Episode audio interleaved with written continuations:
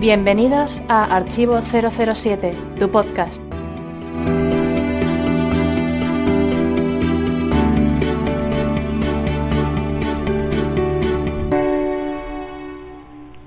Capítulo primero. El agente secreto. El olor, el humo y el sudor de un casino son nauseabundos a las tres de la mañana. La erosión del alma que producen las grandes apuestas, un oscuro compuesto de avaricia, miedo y tensión nerviosa, se hace entonces insoportable y los sentidos se despiertan y se revelan.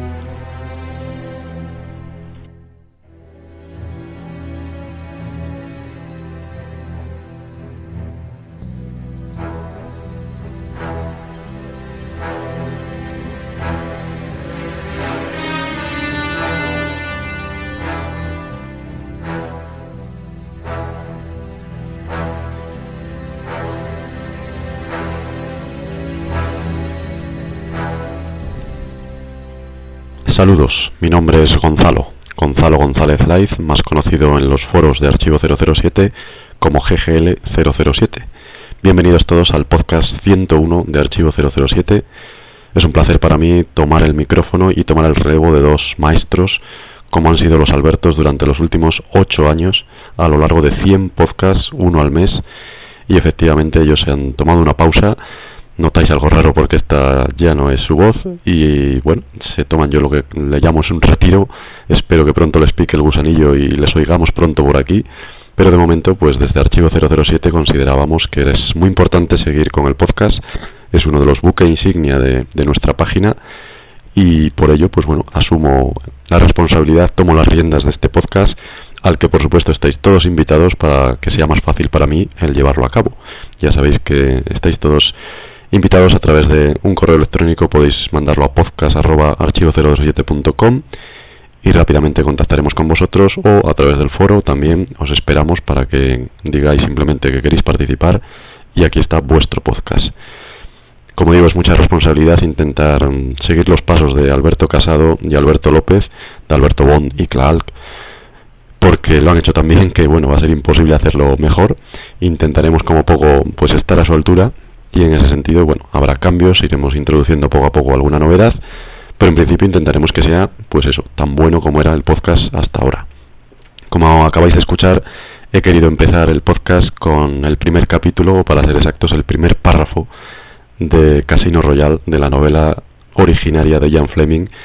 En el principio es el verbo, como se suele decir, así que en el principio es la palabra de Ian Fleming, que es el que origina toda la mitología de James Bond y por supuesto la razón por la que ahora mismo estáis escuchando esto, por la que existe Archivo 007, por la que existen las películas y por la que en definitiva estamos todos aquí felices y contentos de hablar de James Bondología, podríamos decir, porque el podcast por supuesto va a hablar de películas, va a hablar de chicas, va a hablar de actores, va a hablar de música, pero también puede hablar de libros y puede hablar de Ian Fleming, que por supuesto es el originario.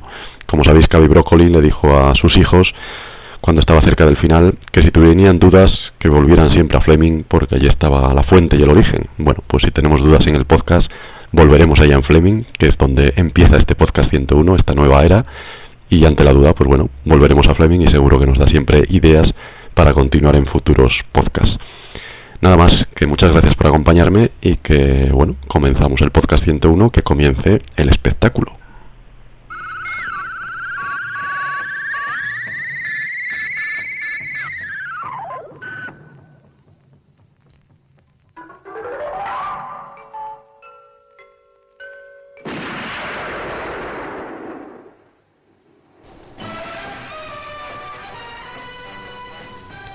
David Azín, más conocido en nuestro foro como 007 David, bienvenido al podcast 101.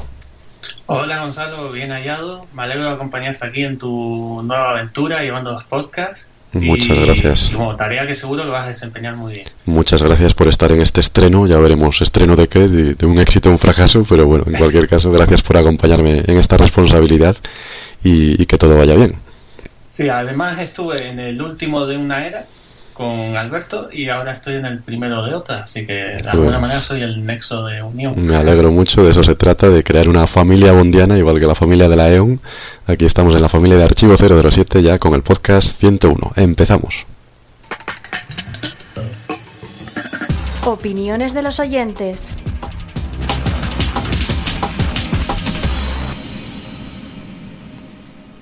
Empezamos como de costumbre destacando las opiniones más interesantes sobre nuestro podcast anterior. Sobre él escribieron Clark, Jaime Lasso, Rapsodia, GGL007, Pablo Ortega, El Santo, Mais Messerly y yo mismo. Y todos destacamos, pues, por un lado la sorpresa de la despedida de los Albertos, o retiro momentáneo, como digo yo, aunque también se estableció un curioso debate sobre quién era mejor, John Barry o David Arnold, nada menos. ¿A ti qué te parece esa comparación, David? Eh, bueno, en primer lugar, palabras de agradecimiento a los Albertos por su, por su labor en los podcasts, ¿no? Le, han dedicado mucho tiempo de su vida y que además lo, lo hiciesen tan bien y, y que hayan conseguido que de alguna manera sea una de las actividades más interesantes y divertidas del, del, club. Y, y, es algo de lo que les tenemos que estar muy, muy agradecidos. Y han dejado un nivel muy alto que ya veremos si conseguimos igualarlo. También, ¿verdad? Pero bueno, tú seguro también lo, lo, vas, a, lo vas a mantener. Gracias, lo intentaremos. Que, los Albertos han sido los almas y brócoli del podcast y ahora llega el turno de Marquez de Wilson. Gracias, hombre. ¿Qué te parece la discusión? Sí, ya quisiera. ¿La discusión Barry Arnold? Eh, bien, estuvo muy interesante. Eh, es muy difícil pararlos, ¿no? Lo, más interesante es que David Arnold al final, de alguna manera, es el heredero más natural de John Barry, ¿no? Eh, continuó su, su, su, en fin, su manera de componer y tal. Yo creo que es la que mejor ha encajado en la era post-Barry y, y, bueno, a mí me es muy difícil elegir entre los dos, pero bueno, de alguna manera John Barry siendo el padre de todo esto, pues yo creo que es el que se merece un poco el estatus de Pues para una vez que yo elijo, para mí es muy fácil elegir y vamos, no veo comparación. Para mí John Barry está en un pedestal entre a lo mejor los cinco compositores más importantes del siglo XX, así de claro. Y en fin, David Arnold me encanta, me gusta muchísimo, ha hecho un trabajo excelente en la serie Bond, pero planteaba yo en el foro una pregunta que creo no se me ha contestado. Además de las bandas sonoras de James Bond, ¿alguien escucha otras bandas sonoras de David Arnold? No, Porque el, el Día de la Independencia, Stargate y, Sherlock y poco más. Es que, bueno, si empezamos... a veces me pregunto realmente a qué se debe. Si empezamos a mencionar de John Barry fuera de la serie Bond, bueno, para empezar es donde tiene los Oscars, para empezar hay clásicos memorables como Memorias de África, eh, en fin, es que John Barry es otra cosa, es, es, diferente, pero bueno, para gustos está también la música. Sí, no, pero vamos, dentro de la familia Bond, pues obviamente, desde luego, yo siempre he dicho que las piedras angulares de la saga son Broccoli Salzman, Connery y, y John Barry. Es uno de ellos, desde luego. Sí, sí. Y bueno, David Arnold de alguna manera, pues... Dicho esto... Obviamente, sin poder llegar a ser nunca John Barry, porque no lo va a ser nadie, pues David Arnold, desde luego que yo diría que ha estado más o menos a la altura. Sí, dicho esto, ojalá vuelva David Arnold, eso también. También, también, cierto. Pues Para ello, empezando, vamos bien de momento, porque no creo que vuelva a San Méndez, así que de momento hay una pequeña posibilidad. Bueno, pues de estas opiniones tan interesantes vamos a destacar uno de nuestros comentaristas en esta siguiente sección.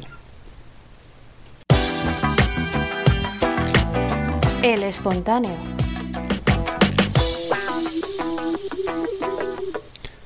Esta vez se trata de un comentario que nos han dejado en el canal de YouTube de Archivo 007. Así es. Sam James, conocido en nuestro foro como Samuel L. Samuel DL, comentaba la nueva sección de vídeos de Clark a contracorriente y decía, esta serie de vídeos me parece, eh, eh, perdón, esta serie de vídeos merece más visualizaciones, es una pasada, cada uno que termina y ya estoy deseando ver el siguiente.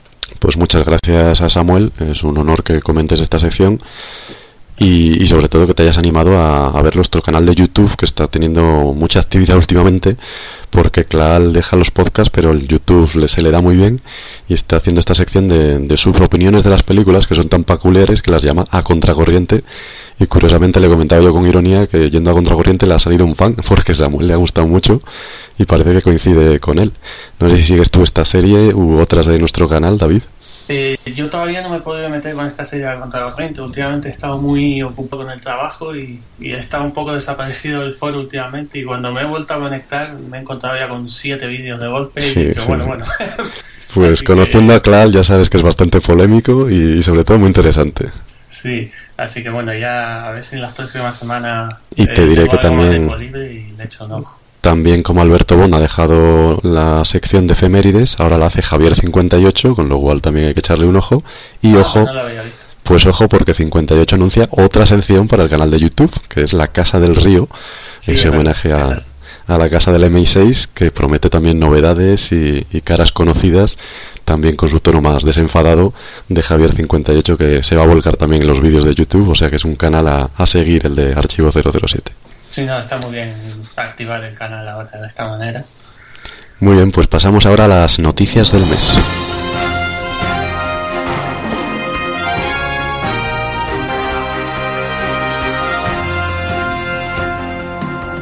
Noticias del mes.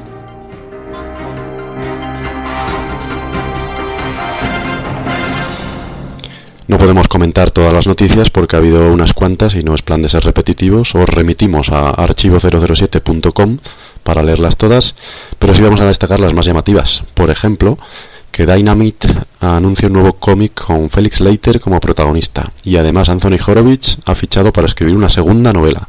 ¿Qué te parecen, David, estas dos noticias literarias? Bueno, son dos excelentes noticias en el mundo mundial. Dynamite está poniendo toda la carne en el asador. Llevan ya tres series de historias. Creo que ya está también confirmada la cuarta. Eh, eh, también iban a ser las adaptaciones de novelas de Fleming al cómic. Sí, sí, para Y- 2017 y Casino ahora con Felix Leiter, que, que la verdad que esta yo no me la esperaba para nada y jamás lo hubiera imaginado. Digo yo que si hacen todo esto es porque les debe de estar yendo muy bien con todo lo demás. El mundo, el mundo del cómic, en efecto. Y que Panini adapte todo. Sí, sí, castellano. en principio Panini Comics ha dicho que sí, que nos ha sorprendido, pero que va a adaptar todo lo que saque Dynamite, que como dices, el mundo del cómic está en una salud excelente. Y luego está lo de Horowitz, claro. Sí, también, también, sobre la novela un poco lo mismo. Ha sido, ha sido una de las novelas que más ha gustado a los fans del Bond literario en la era post-Fleming y, y que para la siguiente repita autor y que además lo haga ahora con la editorial original de Ian Fleming, la de Jonathan Cage, Sí. creo que se llama, Sí, sí, pues bueno, pues oye, eh, blanco y en botella, ¿no? es un detalle Yo- magnífico. Yo tengo mucha, tenía muchas ganas de leer Trigger Mortis, pero todavía no lo he hecho porque me gustaría hacerlo en castellano. Sí, para Y a empezar, ver ¿eh? si con esta noticia se anima alguien ya a. Viendo que hay una segunda novela con el mismo autor, a ver si alguna editorial espabila y se da cuenta Sí. que, oye, igual Trigger Mortis muy mala, ¿no? es? Inexplicable que no esté todavía en español, es lamentable. Mm. Sí, sobre todo viendo la, la de idiomas en las que se ha adaptado, idiomas muy. con muy poco. Sí, hablante. en teoría con poco público, pero bueno, en España parece que no, no les ha llamado la atención. Supongo que se estrellaron con solo, pero el caso Sí. es que, que bueno, Sí, claro. Las anteriores, digamos que esta igual está pagando un poco los platos rotos de las Sí, anteriores. pero hay que asegurarles que esta no tiene nada que ver, que esta es mucho mejor, a ver si así alguien se da cuenta. Y ojo que la nueva se va a ambientar antes de Casino Royale, ¿eh? va a ser una precuela, o sea que más interesante todavía Sí. lo que puede hacer Horowitz. ¿Qué más destacamos de octubre en el mundo Bond, David? Pues una de las noticias más esperadas era la, la entrevista en directo con Daniel Craig que tuvo lugar en Nueva York. Muy extensa, pero poco nuevo, porque vino a decir que no había, no había decidido nada sobre su futuro Bond, que quería descansar y, y nada demasiado con- concreto. No sé qué te pareció a ti, Gonzalo. Sí, bueno, al final mm, no parecía el marco para dar una noticia así de importante. Lo que pasa es que nos habían engañado porque el título era Beyond Bond, más allá de Bond, que si a lo mejor era la despedida, que si tal.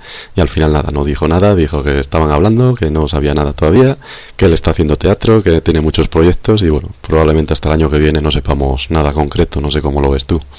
Bueno, yo no me he mirado mucho la entrevista en profundidad, me he limitado a ojear un poco lo, lo comentado en el foro. Porque yo, yo también, porque tampoco le suelo dedicar mucho tiempo a comentar el, cómo será esto y cómo será lo otro, a elucubrar y tal. Me gusta más hablar de cosas más palpables ya, más, más definidas. Pero, pero bueno, la entrevista era lo que se esperaba de ella, porque desde luego que no era el lugar ni el momento para soltar una bomba informativa, ni mucho menos.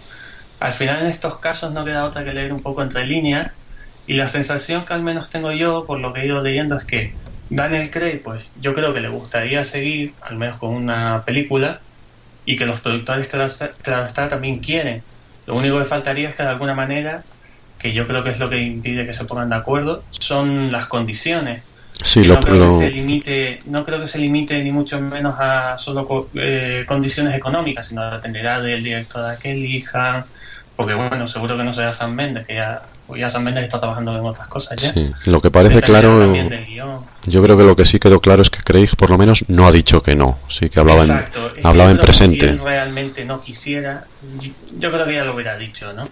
Sí. Entonces, yo creo que al final los dos quieren, las dos partes, mejor dicho, las dos partes quieren y están condenadas a entenderse, ¿no? Entonces, eh, pues estas negociaciones llevarán un tiempo y, y, bueno, yo tampoco estoy muy preocupado porque yo no creo que hayamos llegado todavía a un deadline, ¿no? Como se suele decir. No, no, ni un mucho menos. En el que ya haya que decidirlo. Por tanto, bueno, mientras no haya que decirlo ya, ya, ya, pues tampoco pasa nada. Ni mucho bueno, menos. De hecho, hay debate en el foro sobre si ya teníamos que saber algo o no y la verdad es que, bueno, no sé si es por la edad o por lo que sea, yo estoy muy tranquilo. Otros foreros también de, de los años 80 o 70 están tranquilos porque hemos vivido épocas muchísimo peores en las que no teníamos noticias y entonces sí que había intranquilidad. Y hombre, Spectre se estrenó hace un año, que hay que tener un poco de calma, que, que no ha pasado tanto tiempo. Por eso, no, y que ya no estamos en la época de, de estrenarse una película a dos años. Ya, esa época ya pasó. Eso creo yo, Eso sí. es muy difícil que vuelva a ocurrir. Quizás a lo mejor cuando llegue uno nuevo, hacer una segunda película más temprana por asentarlo más en el papel puede ser, pero pero yo no creo que ahora ya a día de hoy los rodajes llevan mucho tiempo y sobre todo si quieres hacer películas cada vez más espectaculares como Spectre en el sentido de que tienes que viajar a muchas localizaciones. A veces se pierde más tiempo en llevar el equipo de un lugar a otro que, que en, en lo que es el rodaje en sí, ¿no? Eh, al principio sí se hacían una película al año, pero, Sí, pero claro, los rodajes eran de- en aquella época no tienen nada que ver con los de hoy en día. Claro, eran rodajes de cuatro meses y la postproducción Claro. era un mes, entonces no había mucho que montar. Hoy en día menos de nueve meses es imposible en una película Bond. Efectivamente.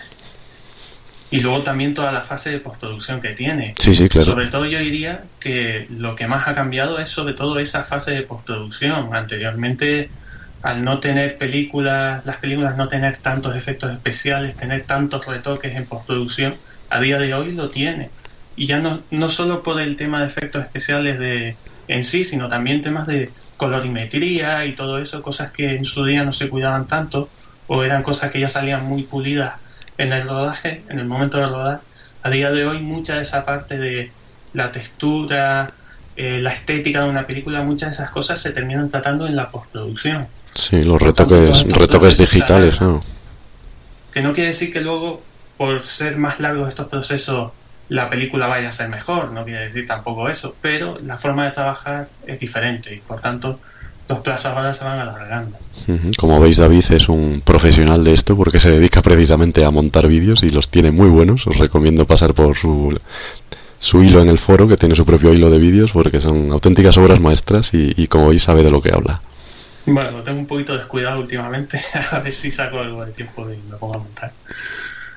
Muy bien, pues pasamos a otra noticia porque, si me permite, voy a destacar la intervención de Archivo 007 en la CIFICON de Valencia, Salón Internacional de Cine, Ficción y Coleccionismo, en el que participamos por segunda vez y montamos un stand pues con todo lujo de libros, postales, un póster gigante y pudimos poner nuestro espectacular gun barrel para que la gente se hiciera fotos que bueno, tuvo yo problemas para colgarse del techo de todo lo que pesa, pero lo consiguió nuestra sección levantina, la que felicitamos desde aquí y le agradecemos su trabajo.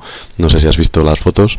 Sí, he visto la foto. Ya, ya lo comentó Joan en la pasada convención que esperaban estrenar este gambar en la Cificon y bueno, así ha sido. Ha estado muy bien y además ha sido una idea muy acertada porque creas que no, con esta tontería, y lo digo entre comillas porque lo parece pero no lo es, al final es un reclamo para todo aquel que pase por ahí delante, se acerque, se haga fotos. Sí, sí, eso comentaron que, que tuvo mucho éxito.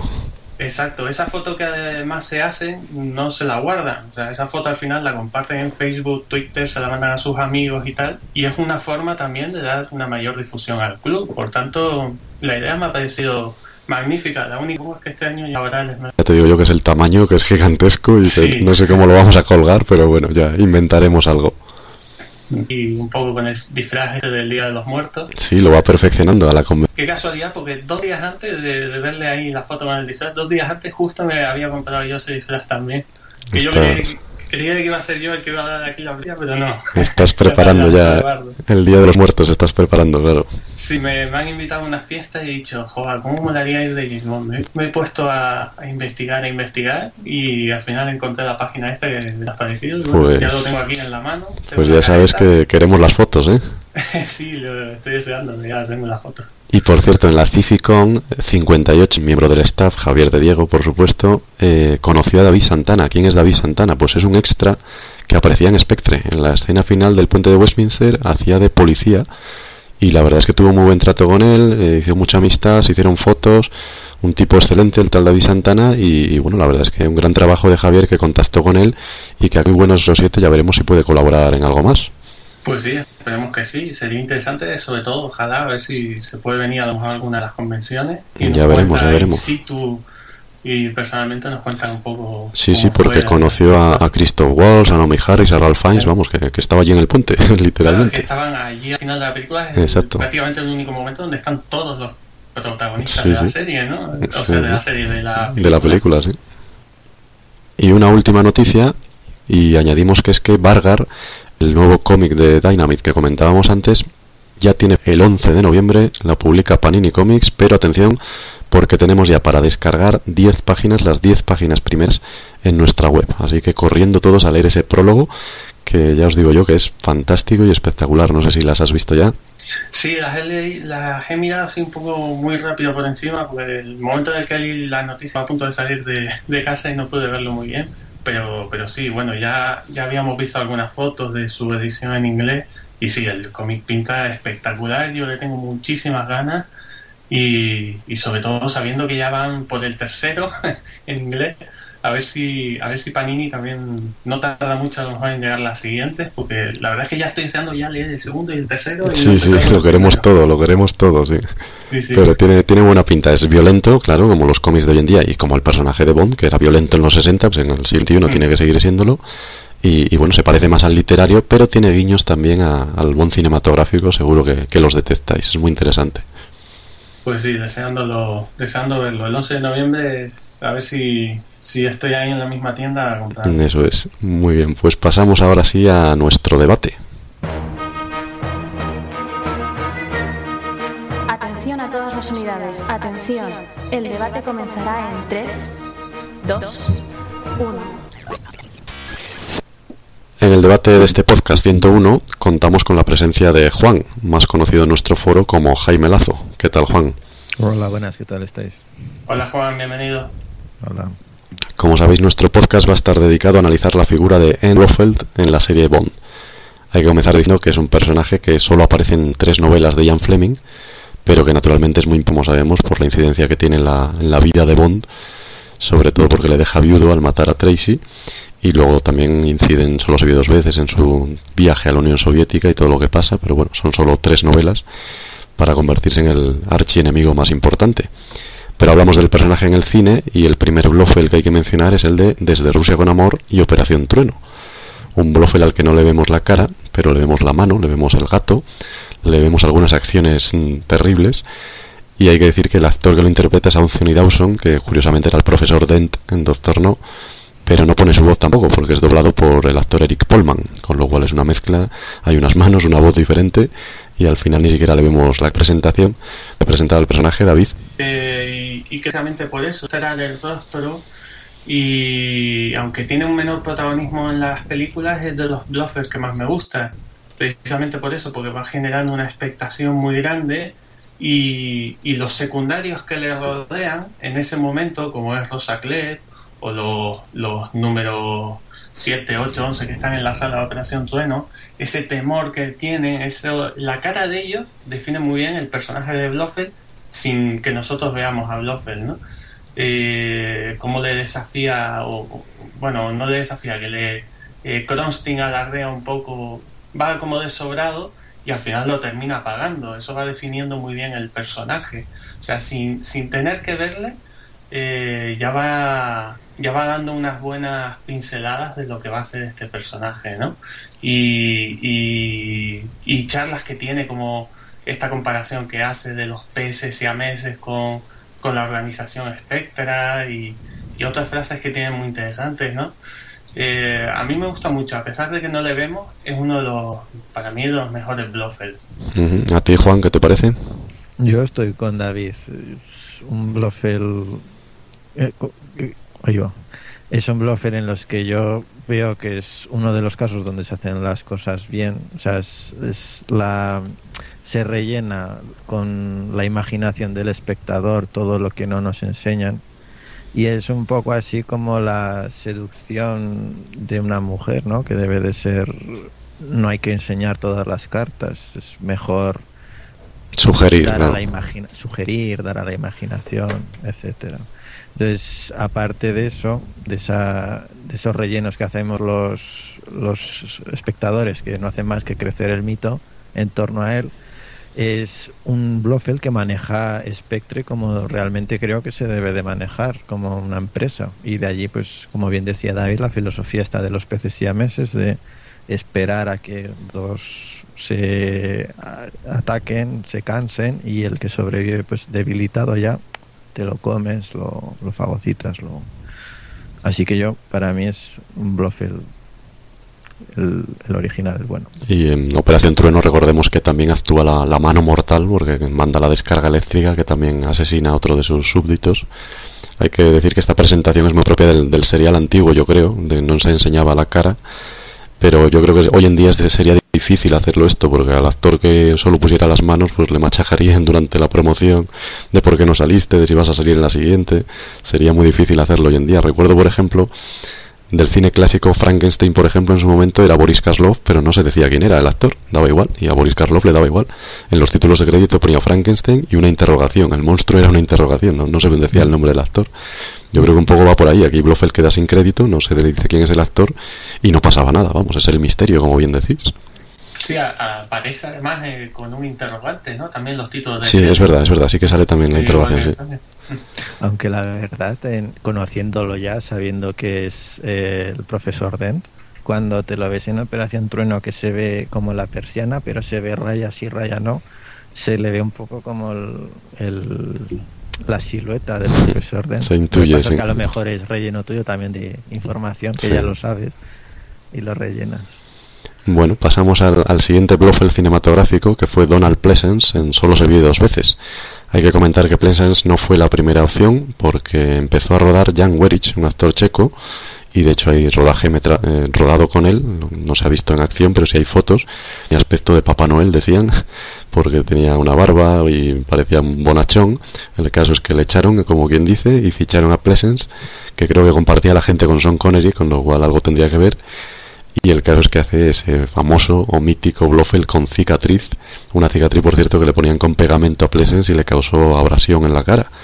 ¿Qué os parece esta versión de, de Blofeld, Juan?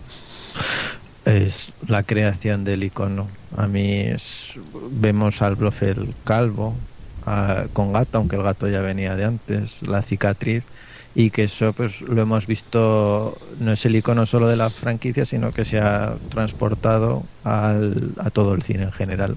Tenemos, por ejemplo, el Doctor Maligno, que sería lo más evidente, pero por ejemplo también el malo del Inspector Gadget bebe mucho de este personaje. Sí, era otra parodia que tenía el gato negro también. Mm, se le veía también solo la mano y esas cosas. Entonces, es. Yo creo que Pleasence le da forma al personaje en la forma del icono que, que le va a que se va a, tra- a transportar a otros sitios y le dota también de un carácter pues a la vez tranquilo de persona frágil pero que todo el mundo teme o sea es un, un al fin y al cabo cruel ¿no? que, que mata a esa persona a, a la chica creo que o a uno mata no de, tirándolo a la piscina ahora ya con las pirañas Sí, sí, sí. A Helga Brandt. a Helga a la chica, sí. Entonces, al fin y al cabo es un Blofeld que va a llevar las riendas de lo que pasa en esa película, porque no es como en las anteriores que vemos que el, el cotarro, aunque él lo diseña, realmente lo ejecuta eh, Emilio Largo o lo ejecuta Rosa Klebb, y esta vez como que parece decir, oye, eh, para que salga bien, o sea, lo tengo que hacer yo. Como hay que, como uno no lo hace nadie, ¿no? Y al final lo coge las riendas y lo hace decentemente. Y también pues ese toque de locura que mencionaba, mezclado también con lo cruel, ¿no? Esas miradas a cámara cuando se da la vuelta al sillón y te mira a cámara, esas cosas. Sí, yo creo que tiene que ver también el, guion de Roald Dahl, que recordemos era un escritor de cuentos e infantil, pero que, que sitúa a Blofeld en, en, un volcán. Y claro, ya no solo que viva en un volcán y que San Jorge y el dragón una vez más, sino que además con la cicatriz parece el mismo diablo casi. No sé a ti, ¿qué te parece, David? Pues sí, a mí me gusta mucho. Eh, y desde luego que fue más acertada su, su opción que la de Jan Gary. Eh, quizás el único pero que le veo es que a lo mejor le veo demasiado eh, cuadrado, ¿no? es que no sé muy bien definirlo, pero como muy caricaturesco, ¿no? pero supongo que es también fruto de aquella época y que con el tiempo ha ido quedando quizás un poco, no sé si anticuado es la palabra. Pero en la película me parece más interesante cuando no se le ve que cuando le empezamos a que cuando le empezamos a ver eh, pero sí que tiene por lo menos una presentación extraordinaria, ¿no? Cuando dice, allow me to introduce myself, ¿no? Y de repente aparece por primera vez, ¿no? Y le vemos con la cicatriz y tal. Tiene luego otros momentos interesantes cuando dice lo de, no sea la nicotina lo que le mate, señor Bond. Esa piscina de piraña. Eh, pero bueno, eso, me, me, gusta mucho, aunque me parezca un pelín caricaturesco por el momento. Lo que pasa es que hoy en día lo vemos así, claro, en los 60 es que tenía que ser así y causó sensación, claro, esa silla giratoria y aparece él. Y bueno, era la época en la que los malos no solo eran malos, sino que tenían que parecerlo. Entonces, por eso Rosa Clef es tan fea y el doctor no le faltan las manos y, claro, el pobre Blofeld pues tiene esa cicatriz. Pasamos entonces a 1969 y Blofeld vuelve en al servicio secreto de su majestad pero a Peter Hunt no le había gustado Donald Pleasence. Dijo que en el montaje de Solo se vio dos veces había tenido problemas con la acción porque era muy torpe. Y claro, ahora hacía falta un, un Blofeld más físico, con lo cual ficharon a Telly Savalas, que era amigo personal de Cavi Broccoli, jugaba al póker con él, que ya había sido nominado al Oscar por El hombre de Alcatraz, y que, bueno, obviamente tenía que pelear con Bond, con lo cual sí que ya daba la, la altura y el peso para una pelea, no como el pobre Pleasence. Quiero contar la anécdota de que a Telly Savalas le falta medio dedo de la mano izquierda, el dedo índice de la mano izquierda.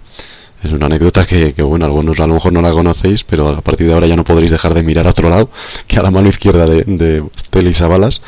Y, y, él dice que, bueno, que si fue una cosa en la Segunda Guerra Mundial o algo así, no está muy claro qué le pasó, aunque su familia parece que dice que, que se lo comieron las ratas el dedo cuando era pequeño, tuvo un accidente con unas ratas, no sé. Esto lo, saco del libro de Helfestein, que es muy bueno, el making of de, del Servicio Secreto de Su Majestad y como digo es una anécdota para fijarnos en la mano izquierda que él suele esconder, incluso en las películas la esconde un poco, la pone hacia atrás, pero que hay pocas fotos en las que se aprecie ese dedo izquierda. ¿Qué os parece este Blofeld a vosotros, David? Pues a mí es el que más me gusta. Desconocía el detalle este de la mano, me tendré que fijar ahora. Sí, ahora ya, ya, no podrás dejar de mirar a otro lado. sí, ya eh, pero bueno, este Blofeld, eh, este Blofeld tiene una cosa que no tienen los otros y es que esta es su película, la que todo gira en torno a él y donde es realmente protagonista, porque en Solo se vive dos veces, eh, pues parece que a lo mejor no va a aparecer al final de la película, como en las anteriores, que no le vamos a ver la cara y parece que igual los villanos principales son más Osato y, la chica, que ahora no me acuerdo cómo se llama. Y en Diamantes, como se le da por muerta al principio, pues de alguna manera Bond después no espera encontrárselo, ¿no? Por eso esta película en la que Bond ya está desde el principio tras su búsqueda, buscando los papeles ahí en la caja fuerte, tratando de averiguar dónde está, está ya en búsqueda de él desde el principio. Es una película en la que todo gira en torno a él. Y, y es por eso que es de los que más me gusta. También porque hace de todo. Es de lo más físico. No, no encajaría para nada Pleasance en esta versión, en esta película. Y bueno, como deja el gato lado, eh, pues también eso le, le, ayuda a que no quede tan caricaturesco como, como era el otro, ¿no? Es que la película es muy buena, claro. Entonces, yo creo que como la película es tan redonda, por eso tiene más presencia Blofeld. ¿A ti, Juan, qué te parece? Mm, estoy con David. Es un Blofeld más físico. Es, es el más activo, el más físico que nos vamos a encontrar. Yo, como bien dices, la película es buenísima y es una de las mejores adaptaciones literarias que tenemos en la saga. Y yo le veo a ese Blofeld con tintes literarios que, que leemos en Al servicio del secreto de su majestad. Pero también veo un poco el, e, esta evolución que comentaré después del personaje. Este es el momento en el que vemos al Blofeld más, más humano, más que más se va a, a empezar a odiar a Bond por, por ser quien es Bond y que luego lo va a perseguir básicamente en el final de la película para atentar con su vida. Y es un poco marca la inflexión a lo largo de toda la saga en el momento en que ahora veremos con el próximo Blofeld que va a ser el, el inicio del declive del personaje. Va a partir de este momento las cosas van a ir a, a menos. Sí. Y también sí, y es una, una cosa que siempre me ha llamado la atención.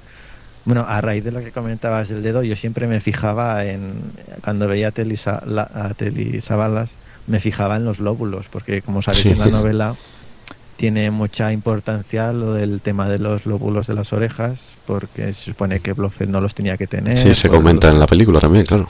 y se comenta también en la película y realmente, o sea, no se los recortaron. El señor los tiene así. Sí. Y otra cosa que me llama mucho, que, que siempre me fijo, que es cómo fuma los pitillos, que los fuma con mucha clase. Los coge así con el dedo, el dedo bueno que tiene, no el otro, el, el índice y el pulgar, y se los fuma así como verticales para arriba, Sí, con, una chimenea. con mucha elegancia, sí. Sí, Muchísima de hecho, a mí lo que me pasa ahora es que me, eh, a raíz de la película me fijo en qué personas tienen lóbulos y quién no.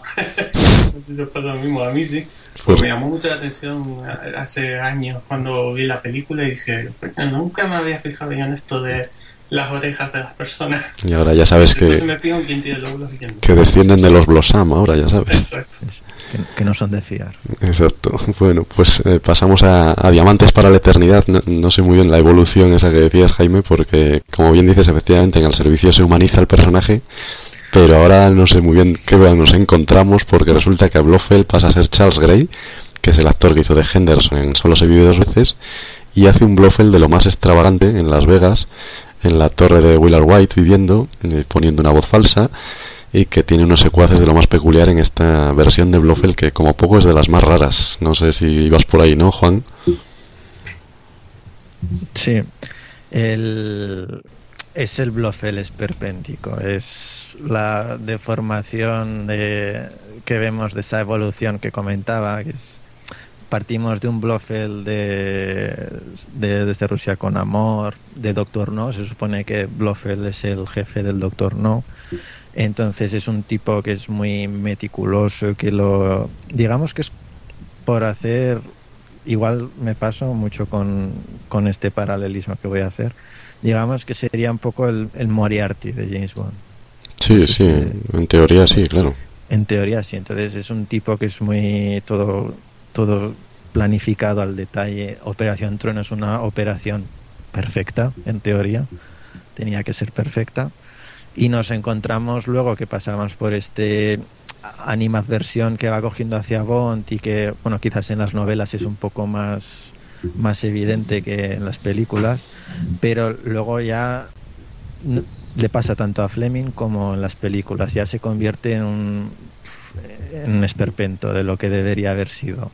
En, en, los libros se viste de, de samurái, empieza a pegarle sin talento a un saco con la, la katana. Aquí vemos un Blofeld que se llega a, tra- a muy alocado de, de Las Vegas, ¿no? Entonces luego también en las películas los secuaces ya dejan bastante descubierto el pastel. Tenemos a Bambi, a Thumper, Mr. Wynn, Mr. King y luego pues toda esta sarta de contrabandistas raritos, ¿no? Como la señora Whistler, que es así como en teoría es una mujer buena, ¿no? Pero acaba como acaba. Shady Tree también, el típico showman. Entonces yo siempre pienso, digo, ostras, si imaginaros que esto pasa en Eurovegas, si tuviéramos, ¿no? En, en Madrid. Entonces tendríamos pues de secuaces de Blofeld a Barragán, a Cañita Brava, al Risitas, paz descanse. Un poco cruel la comparación, sí. Sí, muy cruel, pero bueno, realmente sería, ¿no? La comparación. Entonces me gustaría, por ejemplo, preguntarle a Red Grant, ¿no? ¿Qué opina él de, de Bambi y de Bambi y Zumper? Bueno, se las come para desayunar, yo creo. Es que no, no tienen nada que ver. Pero aún así, este Blofeld, a pesar de, de lo esperpéntico, de lo, lo extravagante que es, tiene su carisma. Yo hace 13, 14 años, cuando me enganché a esta droga que es James Bond, ¿no? Él era mi favorito, Blofeld. O sea, yo no sé si por la juventud, la inocencia de no haber leído aún las, los libros, eh, tiene ese aura que, que cae bien. O sea, lo ves es malo, pero a la vez, no sé, tiene algo. Es muy elegante, es muy sibarita, sí. ¿A ti, David, qué te parece? Sí, a, a mí casi que realmente el, el- diría que casi el único problema que tengo con él es el momento en el que se disfraza. Pero si eludimos un poco esa escena, a mí la verdad es que nunca me ha parecido tan malo, siempre me ha gustado, pero también porque va muy con, con el estilo, con el tono que tiene esta película, que era un poco más de comedia. Eh, entonces creo que no cae tampoco en el, ya digo, eludiendo esa escena, no cae en el ridículo ni, ni en la parodia, y es un malo que me entretiene, ¿no? Eh, como decías, es muy sibarita, camina muy recto y muy erguido. Eh, a mí me divierte.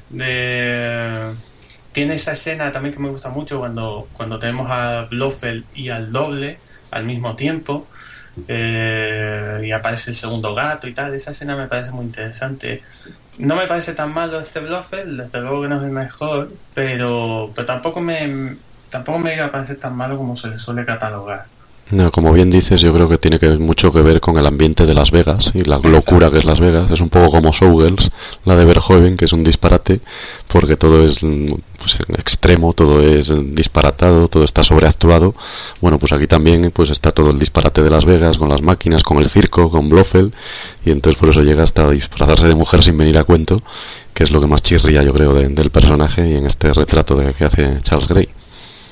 Que el disfraz de mujer le queda como a Paco Martínez Soria cuando sí. se disfraza de tía. Es No, que además eso, casi que es la ropa. misma cara. Bastante fea, además, una mujer que Sí, llama la sí. atención, intentando pasar desapercibido, llama la atención por lo fea, claro.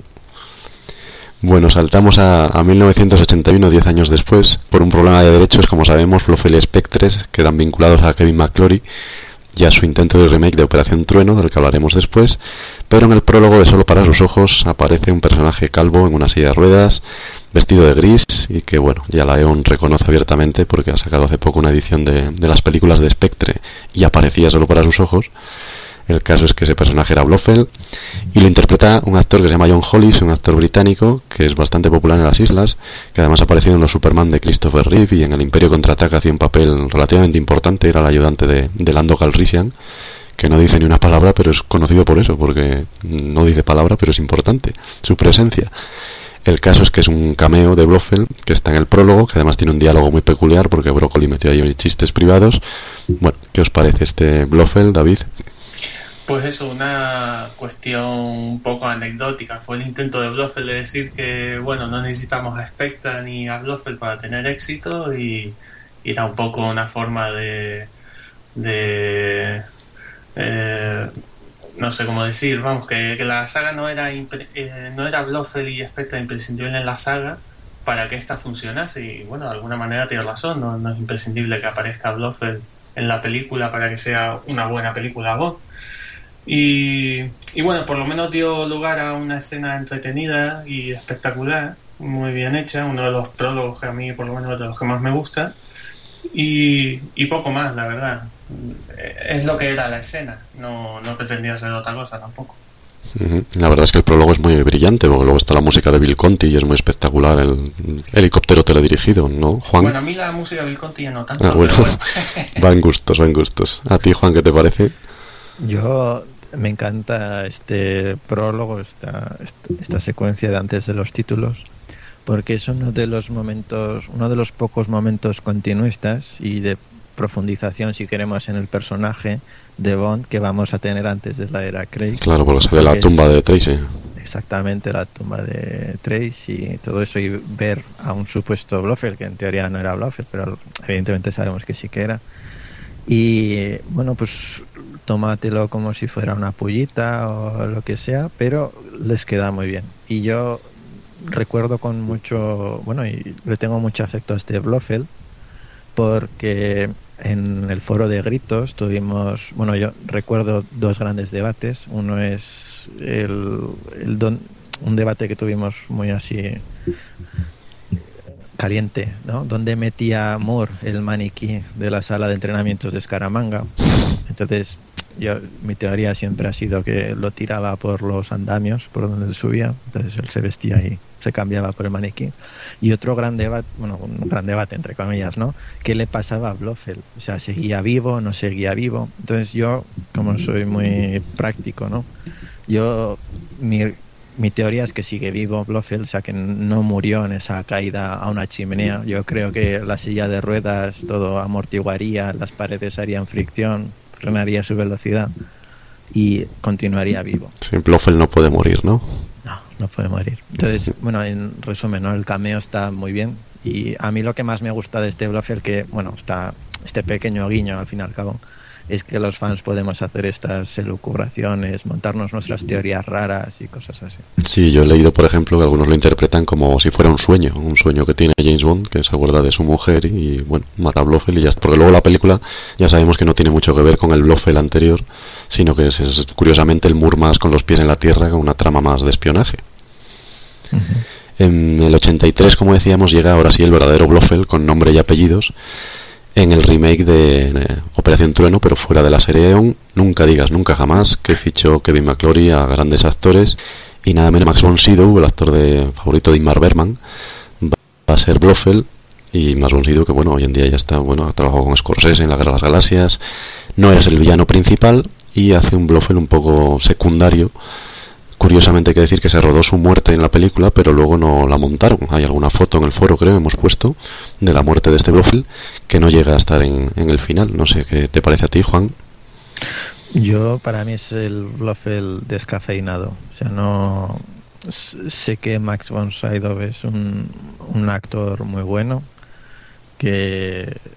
O sea, que tiene caché o que lo tuvo después y que que no es demasiado secundario el personaje, no le da nada, no es, como este Blofeld al que rechazaron en Solo se vive dos veces. Sí, Jan Weris, que tenía barba también, sí. Su barbita también, o perillita, todo eso. Entonces se le ve así como un, como un señorito, ¿no? Que, parece que no te va a hacer nada, porque está ahí con sus su pajarita, su en, en su habitación rococó con el gato, que lo único así turbio, oscuro que tiene es como esa webcam, webcam calavera que tiene, que es que no... Y tampoco se le ve nada como en la voz que digas, ostras, no, no se le ve nada. Yo la vi el otro día, que me...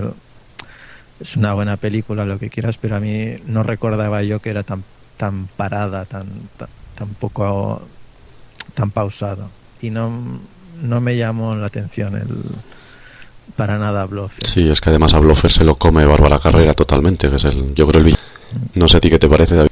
A mí me pasa un poco lo mismo, me recuerda mucho al, al Jan Gerick este de, de Solo se vive dos veces, el que no llegó a hacerlo.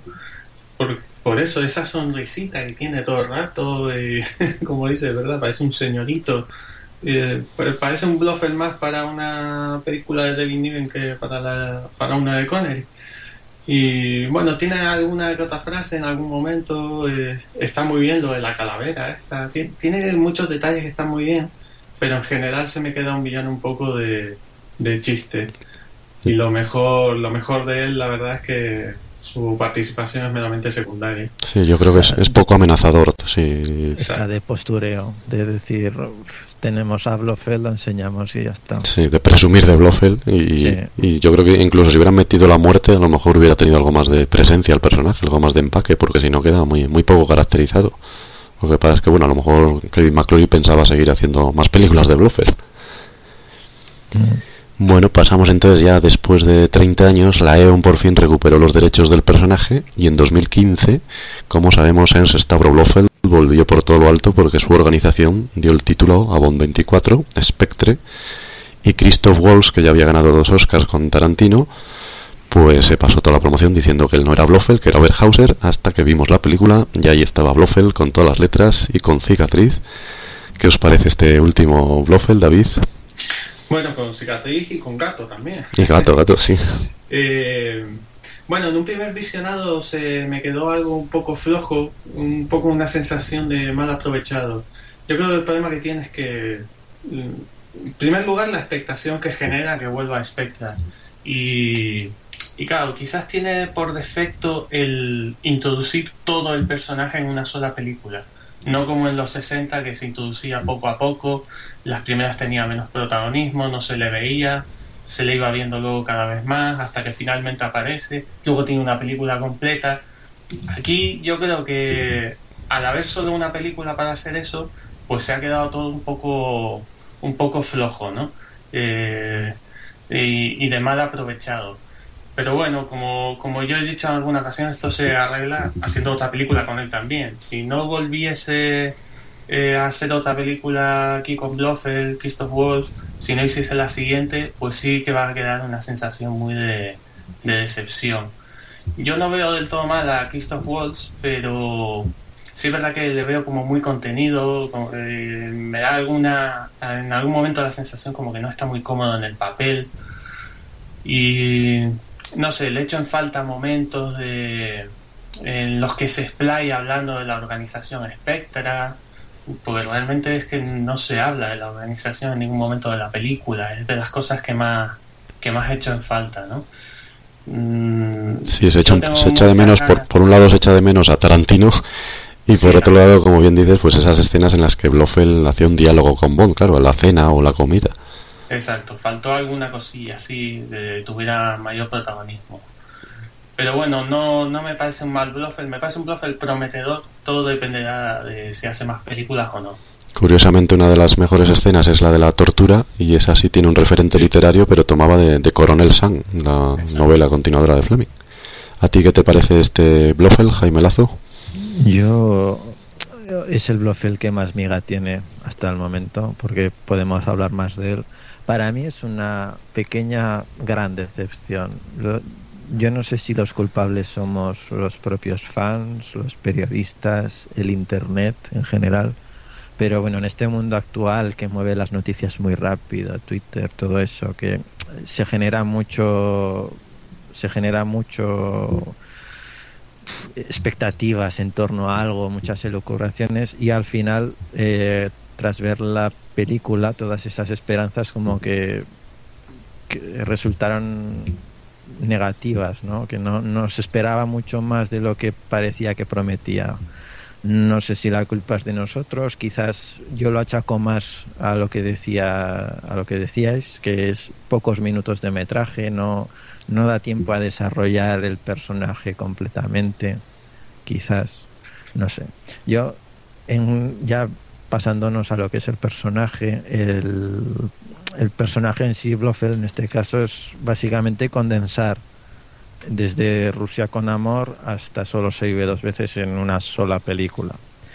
Y lo del tema Oberhauser, pues a mí y yo bueno yo creo que a todos los que nos estáis escuchando ahora y a vosotros dos o sea no cuela eso cuela por ejemplo a mi mujer que no que empezó a ver James Bond con Daniel Craig que no o sea que para ellos es la la introducción a este personaje pero saber en el momento que alguien ve el título Spectre que ves esa reunión tan evocadora de algo así como Operación Trueno, pues evidentemente uno más uno Sí, el, el suspense, la verdad es que no fue mucho. no, no fue mucho. Y luego ya ves lo de eh, hoy Oberhauser, el misterioso señor Oberhauser, hombre, dices, venga, o sea, es- cuéntale el cuenta a otro. Es bastante polémico el vincular el pasado de Blofeld con el de Bond, que eso no salía en Ian Fleming, y que claro, muchos han interpretado que si eran hermanos, que no, que solo estaban adoptados, que bueno, que ha tenido su, su polémica. Sí, pero polémica un poco también por no prestar atención, porque realmente se explica perfectamente en la película que no son hermanos. sí, bueno, pero que- la gente oye que pasaron la infancia juntos y ya dicen "Y hermanos adoptivos y ya está. Y luego, bueno, eso es lo que comentaba, el revuelo que se generó por ser Waltz, por ser venir de esas dos películas o de Tarantino muy famosas, de, de Maldito Bastardo y esas cosas. Sí, y Django. Entonces, y Django, eso, y ya pues se esperaba ahí muchísimo de él y no, no cumplió con, con lo que la gente esperaba, pero yo creo que, que cumplió. O sea, para mí como fan hizo un Blofeld bastante aceptable. Le falla algún matiz, no sé si estaréis de acuerdo, sobre todo para mí en la escena del puente, porque yo no concibo que Blofeld pida pida que se termine con su vida. O sea, es un personaje que tiene cierta arrogancia, cierto mirar por encima del hombro y que está en una posición superior. Entonces yo, por ejemplo, el Charles Grey, el personaje de Blofeld que hace Charles Grey, eh, lo veo más Blofeld en ese aspecto porque es más consecuente con la psicología que tendría el villano. En plan de, oye, se arma un pipote aquí, os apañáis vosotros, yo me voy. Yo me salvo mis castañas. Sí, Blofeld tiene que ser un personaje que si tiene que morir, lo tiene que hacer matando y no rindiéndose. Y ahí en el puente un poco lo que hace es rindiéndose. Y eso quizás es lo que no, no encajó muy bien. Sí. Y luego, pues, aún así tiene escenas muy buenas, ¿no? La del cuco. So- sobre todo anterior, todo lo anterior que di- a- a- hasta decir lo de cucu y esas cosas. Es Está curioso porque el de Christoph Waltz parece que le falta el toque histriónico que le da Tarantino, pero claro, en este caso para no pasarse en la parodia de, de Blofeld, pues intentaron contenerle un poco y a lo mejor nos quedamos a, medias, ¿no? Es el Waltz de Tarantino, es un Waltz demasiado contenido y a lo mejor se queda ahí un poco entre dos campos. Sí, en la última escena, cuando, el- cuando ya se descubre que tiene la cicatriz, por ejemplo, ahí es donde le veo un pelín mejor, ¿no? Porque cuando se incluso ríe, ¿no? gesticula un poco, levanta hasta un dedo, que es algo que no hace en toda la película, levanta un dedo y señala a la bomba, señala el contador y suelta esa sonrisa, es- esa risa tal. Ahí es donde, donde le veo un poquito mejor, ¿no? Es, es un poco lo que decías, bueno, es- voy a ver si la puedo colar aquí y, y yo creo que sí, es un poco la presentación de Blofeld, entonces bueno, nos presentan al personaje y entonces si, si tiene más ocasiones, pues a lo mejor ya conocemos verdaderamente al Blofeld de Waltz. De todos modos, la estética que se le dio, que es así en plan entre las primeras de Desde Rusia con Amor, cuando está con el traje allí en, en la, si no recuerdo mal, lleva un traje con corbata. En el barco, sí. En, el, en eso. Y luego cuando está ya en su casa, que es más tipo Doctor No, ¿no? Más achinado, más Sí, el traje gris con el cuello mao. Sí, entonces a mí me gustó mucho esa estética que se le dio a Walt. Bueno, pues vamos a concluir ya el debate brevemente con dos preguntas. ¿Cuál es vuestro Blofeld favorito y por qué? Y si queréis que vuelva este personaje, David. Pues sí, yo claramente quiero que vuelva, sobre todo para, para no que no nos quedemos con esta sensación de mal aprovechado. Vamos, digo yo que con lo que hemos tenido que esperar para volver a ver a Spectra y Blofeld y tener que conformarnos con una sola película, pues sería una decepción muy grande, ¿no? Así que yo, yo deseo enormemente que vuelva y, y que sea una gran película en la que en la que Blofeld sea protagonista todo el rato, de principio a fin, y, y no que tenga tan poco protagonismo, ¿no? Y luego la... ¿Cuál era la otra pregunta? perdón? ¿Cuál es tu Blofeld favorito Ah, y mi por qué? favorito. Eh, pues sería sin duda Telisa Bala, el que más me ha gustado. Es el más completo de todos. Eh, eh, hace de todo, ¿no? Eh, tanto en las escenas físicas de acción, donde te lo crees bastante, como en todos esos momentos que tiene, todos esos diálogos, esa un, po- un poco hasta una guerra dialéctica que tiene entre él y Bond, eh, donde Bond sabe perfectamente que él es Blofeld, pero se está haciendo pasar por otro. Blofeld hay un momento en el que empieza a sospechar. Eh, de alguna manera ahí el espectador es un poco cómplice de toda esa situación. Toda esa parte eh, para mí es de lo más entretenido de la película, ¿no? Eh, hasta que ya una vez se descubren los dos y empieza Blofeld a alardear de sus planes y todo además de una forma muy natural, ¿no? Sin ser, sin ser tan caricaturesco como fue Donald Pleasence y, es por eso principalmente por lo que es mi favorito. ¿Y tú, Jaime, qué? Yo voy a hacer un Gonzalo y te voy a decir que no puedo responder con uno. Y ¿por qué? Porque yo soy más de villanos. Dentro del universo Bond a mí soy tengo esa faceta colchonera de ir con los perdedores. Eres de Spectrum entonces. Sí.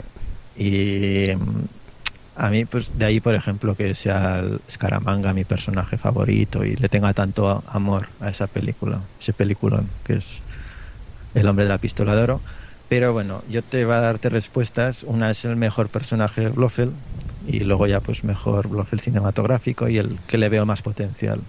El mejor personaje del Blofeld para mí es el de la época de Desde Rusia con Amor, Operación Trueno, y incluyo aquí los primeros minutos de Blofeld de Spectre, ese que sale en la reunión, media oscuras y todo eso. Porque yo creo que es el Blofeld que realmente maneja Spectre como debe de ser, sea, como una empresa.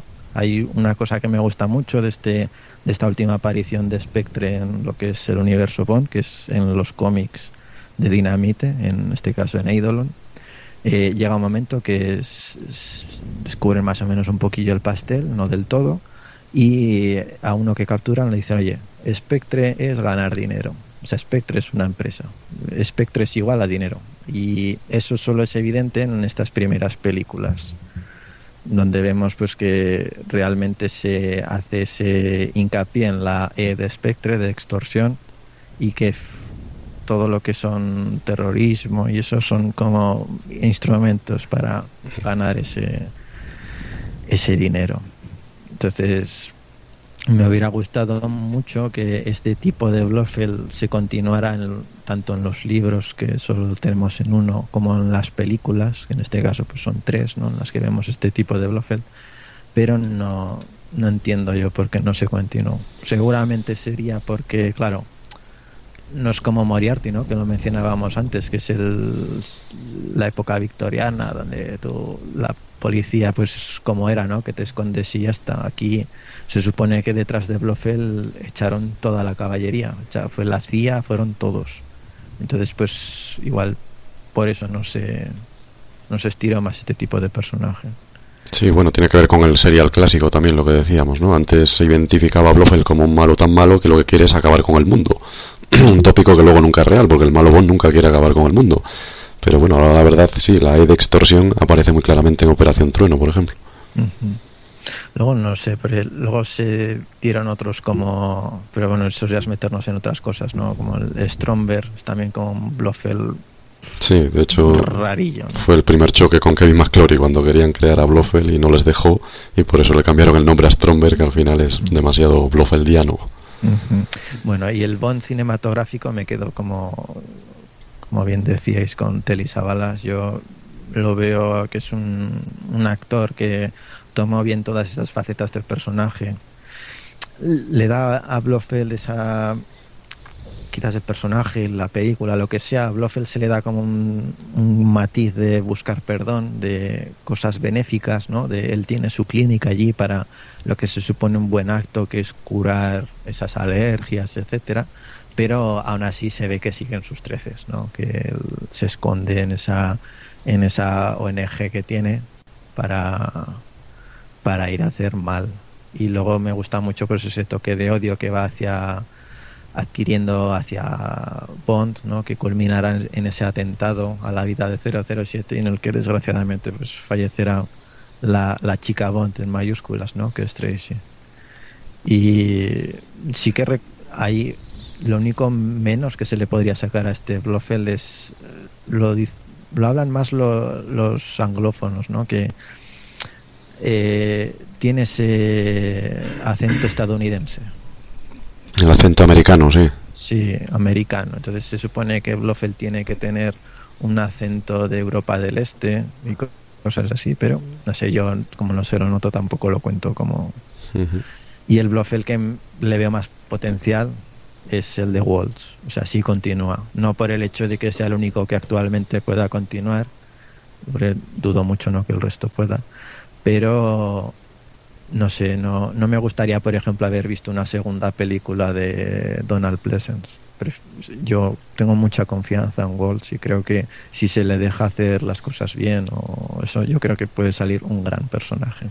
Sí, yo creo que, que Blofeld volverá, nos guste más o menos. Al final, como bien dices, es el, el Moriarty de Bond.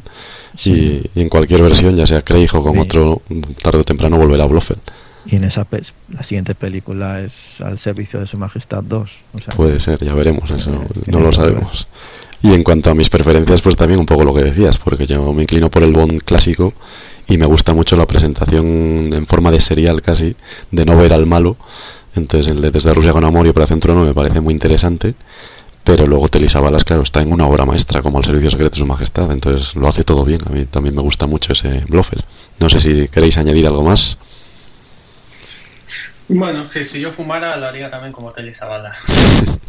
y que no nos olvidemos de Doctor No, que es muy, muy buena gente, era, también era de Spectra. Por supuesto. Sí, y de alguna manera él ya nos introducía en lo que era la organización Spectra, ¿no? Él, de hecho fue quien lo definió, ¿no? Como sociedad permanente, tal, tal, tal eh, de alguna manera casi que se le puede considerar casi un semi-bluff, ¿verdad? Sí, es la única vez que oímos lo que significan las siglas, además. Sí, también es verdad. Bueno, pues muchas gracias por vuestra participación y despedimos ya a Jaime Lazo. Hasta un próximo podcast. Te leemos en el foro. Sí, hoy encantado de haber participado y os leo en el foro. A vosotros dos y al resto también. Bueno, hasta luego, Juan. Pasamos ya entonces al final del podcast 101.